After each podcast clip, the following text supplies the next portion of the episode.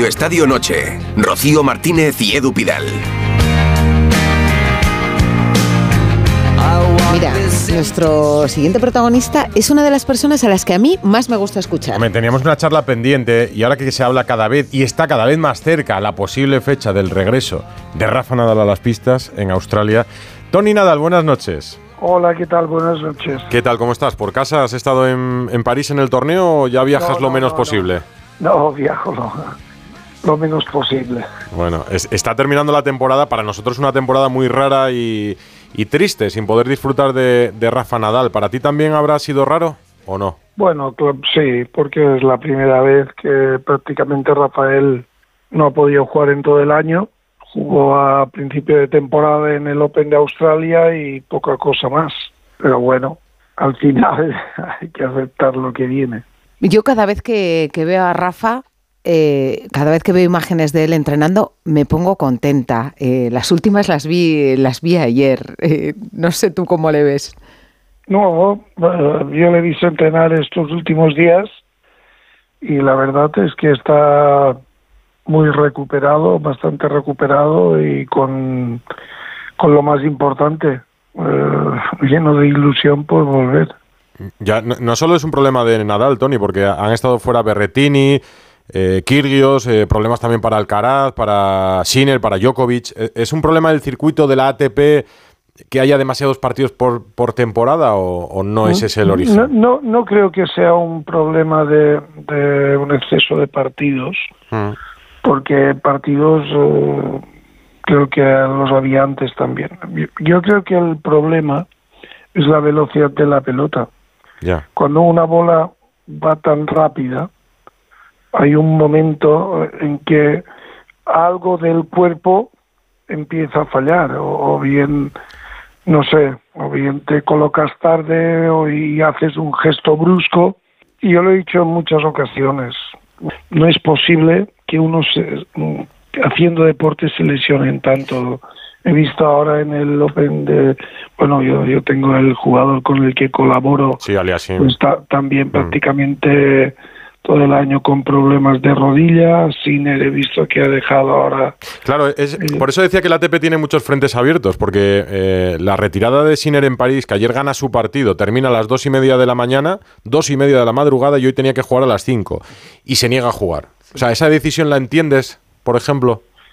Bueno, como al final yo la he visto muchas veces, no sé qué decirte. Yo he visto en muchas ocasiones los eh, Rafael recuerdo un año en el Open de Australia que acabamos llegamos al hotel a las cuatro y media de la madrugada. Son cosas que pasan habitualmente. Pero claro es que no es no es lo preceptivo sería otra cosa pero no sé qué decirte. En este caso pues es un poco extraño que después de jugar hasta altas horas de la madrugada después tengas que, seguir al día siguiente otra vez eh, pronto, pero es lo que marca la competición. Hace unos días, eh, bueno, pues eh, Rafa Nadal en una comparecencia dijo que bueno que su objetivo sería enero, el Open de Australia, pero sin fijarlo claramente. Yo creo que es la pregunta que nos hacemos todos, ¿no? ¿Cuándo le vamos a ver compitiendo otra vez? Yo creo que en el Open de Australia. Evidentemente mi sobrino pretende ser prudente, que es lo que toca, pero yo creo que en el Open de Australia mi sobrino normalmente tiene que estar en condiciones de jugar porque le, he visto entrenar, cada día va un poco mejor. Es verdad que ha sido una, una lesión muy larga, pero bueno, es lo que hay, te digo. ¿Y el de ánimo eh, cómo está? Porque entiendo que estos meses han debido ser durísimos. Eh, quizás ahora ya ve, un poco la luz al final del túnel. En la rueda de prensa es como si se hubiera liberado al hablar un poco de, también de la decisión, de que probablemente sea su última temporada. No sé si hasta se quedó tranquilo. Por una parte yo creo que se quedó tranquilo.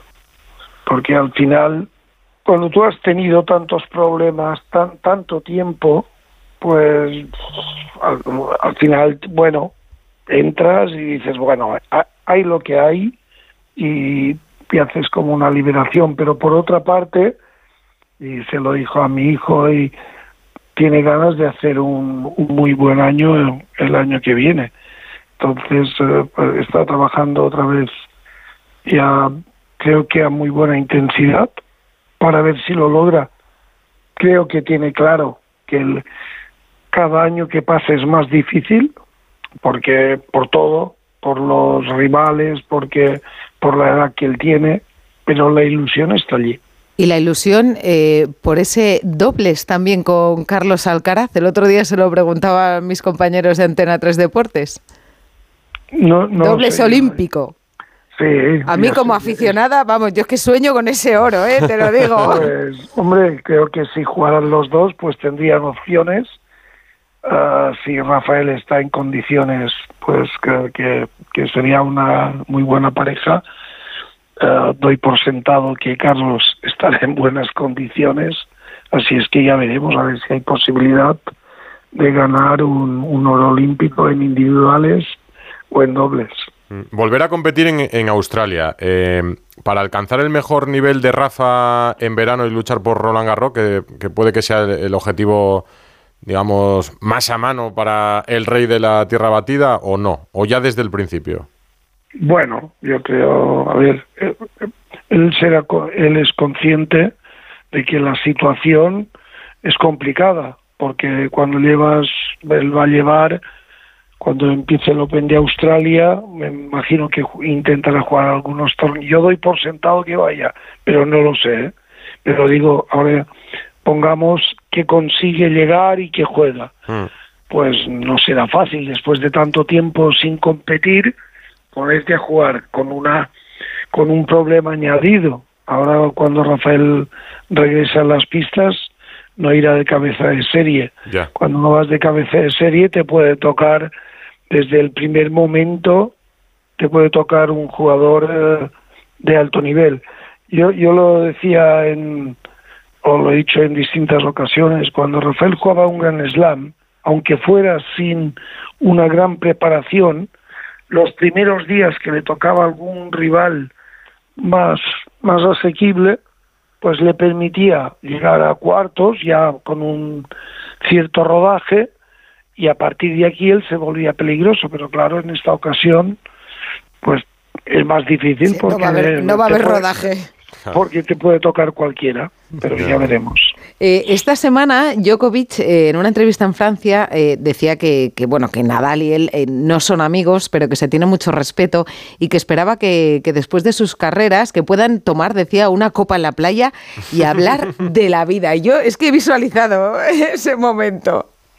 Bueno, es, que yo no concibo que con gente con la que has convivido durante tantos años, con gente que te has eh, que has tenido que enfrentar en tantas ocasiones, has luchado por lo mismo, que no no ya no respeto, sino que le tengas aprecio, que es lo normal, porque el respeto yo creo que se tiene que tener a todo el mundo, seas muy bueno, seas o no seas tan bueno, pero que lo normal es que tú, cuando acabes la carrera, te apetezca en algún momento, pues tomarte una copa o con uh, Djokovic o con, uh, Federer, o, con David Ferrer. Bueno, con David Ferrer no, porque hay mucha amistad, pero me digo, ya no, no sería diferente, pero con toda la gente que has convivido y que has luchado por lo mismo y que habéis compartido tantos momentos, para mí esto es lo normal. Y, y creo que va a pasar así porque yo espero que cuando acaben todas sus, sus carreras, pues en alguna ocasión, pues de veteranos vuelvan a coincidir y rememoren lo que han vivido y las situaciones y pues con supongo que con un punto de nostalgia revivan el, la final aquella o la otra. Ya, e, es una pena eh, que no haya podido luchar estos últimos meses porque a Djokovic sí que se le ve fresco como una lechuga. no perdona una. No, la verdad es que Djokovic tiene, bueno, lo primero tiene un físico increíble, después tiene una calidad eh, tenística pues casi infalible porque después de tanto tiempo pues evidentemente yo dije una cosa, yo decía que él no estaba de acuerdo con lo que yo dije, yo, yo dije que el nivel de Djokovic no es el mismo de antes y, y es normal, pero sin ser el mismo de antes sigue estando el número uno, con lo cual tiene un nivel increíble, sigue teniéndolo. ¿Sabes que le regalaron a Rafa Nadal una camiseta del Manacor para, verdad, para su niño? ¿Tú estabas, Tony, o no? Sí, sí, sí, sí, fui a ver el partido, lo que me tuve que ir en el minuto 20 de la segunda parte, pero sí que vi el... Bueno, cuando nos metieron el segundo gol, bueno, después de, del primer gol ya estaba prácticamente complicada, muy complicada la, la eliminatoria pero sí que tuve fui allí a verlo. ¿Y, en el clásico, en el Barça Real Madrid de la semana pasada? También la vi. ¿Sufriste? Yo no sufro mucho por el... por el ya sufrí suficiente con mi sobrino 27 años. en el palco y pero hombre disfrutaste más que sufriste ¿eh? también no no no, porque yo soy del Barcelona. Claro claro. No no digo con no digo con ah, Nadal con ah con Rafa bueno no creas porque en el en el tenis siempre sufres los familiares. No es como en el en el tenis juegues contra quien juegues tú sabes que la, la cosa puede cambiar en un tristras uh, he visto partidos que parecían ganados perderse partidos que parecían perdidos, pues remontarse. Claro, mm, hasta que no acaba el partido, pues tienes este sufrimiento. En el caso del fútbol es diferente porque cuando vas 3-0 dices, bueno, aquí tranquilo que ya no nos ganan. Oye, ¿es, es, ser, eh, ¿es complicado ser culé ahora mismo con el caso Negreira y todo lo que se ha salido en los últimos meses o no? Bueno, yo creo que no. Yo soy, a mí me gusta ser crítico con los míos, mm. no más que con los rivales. Eh, el caso Negreira, yo creo que atañe más eh, a las personas que a la entidad. La, la entidad está muy por encima de las personas y, y en este caso, pues a mí no me gustan las trampas y tengo muy claro que el Barcelona ganó todos los años que ganó eh, por la calidad de sus jugadores. Con Negreira o sin Negreira se habría ganado lo que evidentemente. Yo, estoy de acuerdo, Tony. no, sí, dime. No, que estoy de acuerdo, pero que, como dices, eh, la institución está por encima de las personas. El problema es que algunas personas, como Laporta, siguen en el Barça, cuando fueron protagonistas en el primer mandato. Evidentemente, pues un error que hay que asumir, pero la realidad es, me mantengo, el Barcelona está por encima y creo que todos los años de historia del Barcelona es una mancha grande que, que han puesto una serie de gente en la entidad, que espero que más pronto que tarde, pues eh, se disipe. Yo la información que tengo, que es la que tengo a nivel de, periódico, pues hombre, muy ético no es pagar a un al vicepresidente de la federación, la mujer del César tiene que ser honrada y además parecerlo. Parecerlo. Sí, es que, bueno, claro. Como se nota también Tony Nadal, que se dedica a dar, eh, a dar charlas ¿no? Eh, a la gente de, de motivación. Y por cierto, eres tan polifacético que yo he visto que hace unas semanas ha salido en el Ola. ¿En eh, además, en el Ola. Es que yo ah, creo que no, eres nadie aquí si no has salido en el Ola. ¿Tú has salido en el Ola? yo, tampoco he salido todavía. Pero Tony Nadal sí, sí ha salido porque te embarcas. Eh, estabas ahí muy elegante con tu familia. ¿Con qué? Ah, porque te embarcas en una nueva aventura. Si es que es un hombre orquesta, Tony Nadal. No, no, para nada, para nada. Ahora en el mundo de la moda. No, por, no, no, no, es, no es tan así. Unos jóvenes que querían montar un, o montaron una marca de ropa, se pusieron en contacto conmigo porque es ropa de carácter mediterráneo. ¿Como Rafa Nadal? Y me dijeron, y, participé. Esa es mi colaboración. Participé en ellos, compré unas, unas acciones y eso, pero no, dentro del mundo de la moda. yo, yo sé más bien poco. Yo creo que a Rafa eh, los trajes le quedarán bien, ¿eh? A ver si se pone alguno alguna vez y nos hace publicidad. Eso es. Pues Tony Nadal, eh, qué agradables son siempre las conversaciones contigo. No, interesante e instructivo. Siempre. Bueno, no, no, no, creas. Siempre, siempre. Te tienes que prodigar aún más por los medios. Me encantan tus columnas en, la prensa. No, a mí hay una cosa que me gusta mucho de Tony. Otro día tenemos que hacer una charla sobre esto. Y es cómo, cómo gestionar a los deportistas desde que son niños, ¿no? Porque las mm. familias, el entorno es siempre clave y de hecho Rafa Nadal es un gran ejemplo. Pero yo creo que se exagera un poco. A ver, a todo el mundo. ¿Qué vas a decir tú? No, pero yo creo que se exagera. Lo primero se exagera el valor del deporte claramente en las sociedades porque, no sé, damos tal vez demasiada importancia. Pero también te diré, hay mucha gente que pierde el control o mm, con sus hijos cuando juegan, porque el deporte tiene una cosa, que es que permite a los padres participar mucho más eh, si yo tengo mi, si mi hijo está estudiando en Barcelona no no me iré a ver un examen yo. El examen de él está haciendo sí de economía.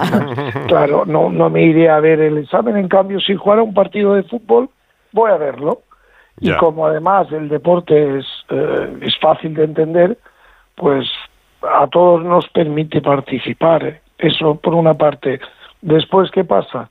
La gente cuando tiene éxito, y no solo los deportistas, lo vemos eh, gente de éxito en la política, gente de éxito en los negocios o en el mundo del arte, de la música, pues se destornillan y, dimensionan su, su personalidad o y, claro no no no son objetivos con su persona no pues esto le pasa a un deportista pero también le pasa a todo el mundo.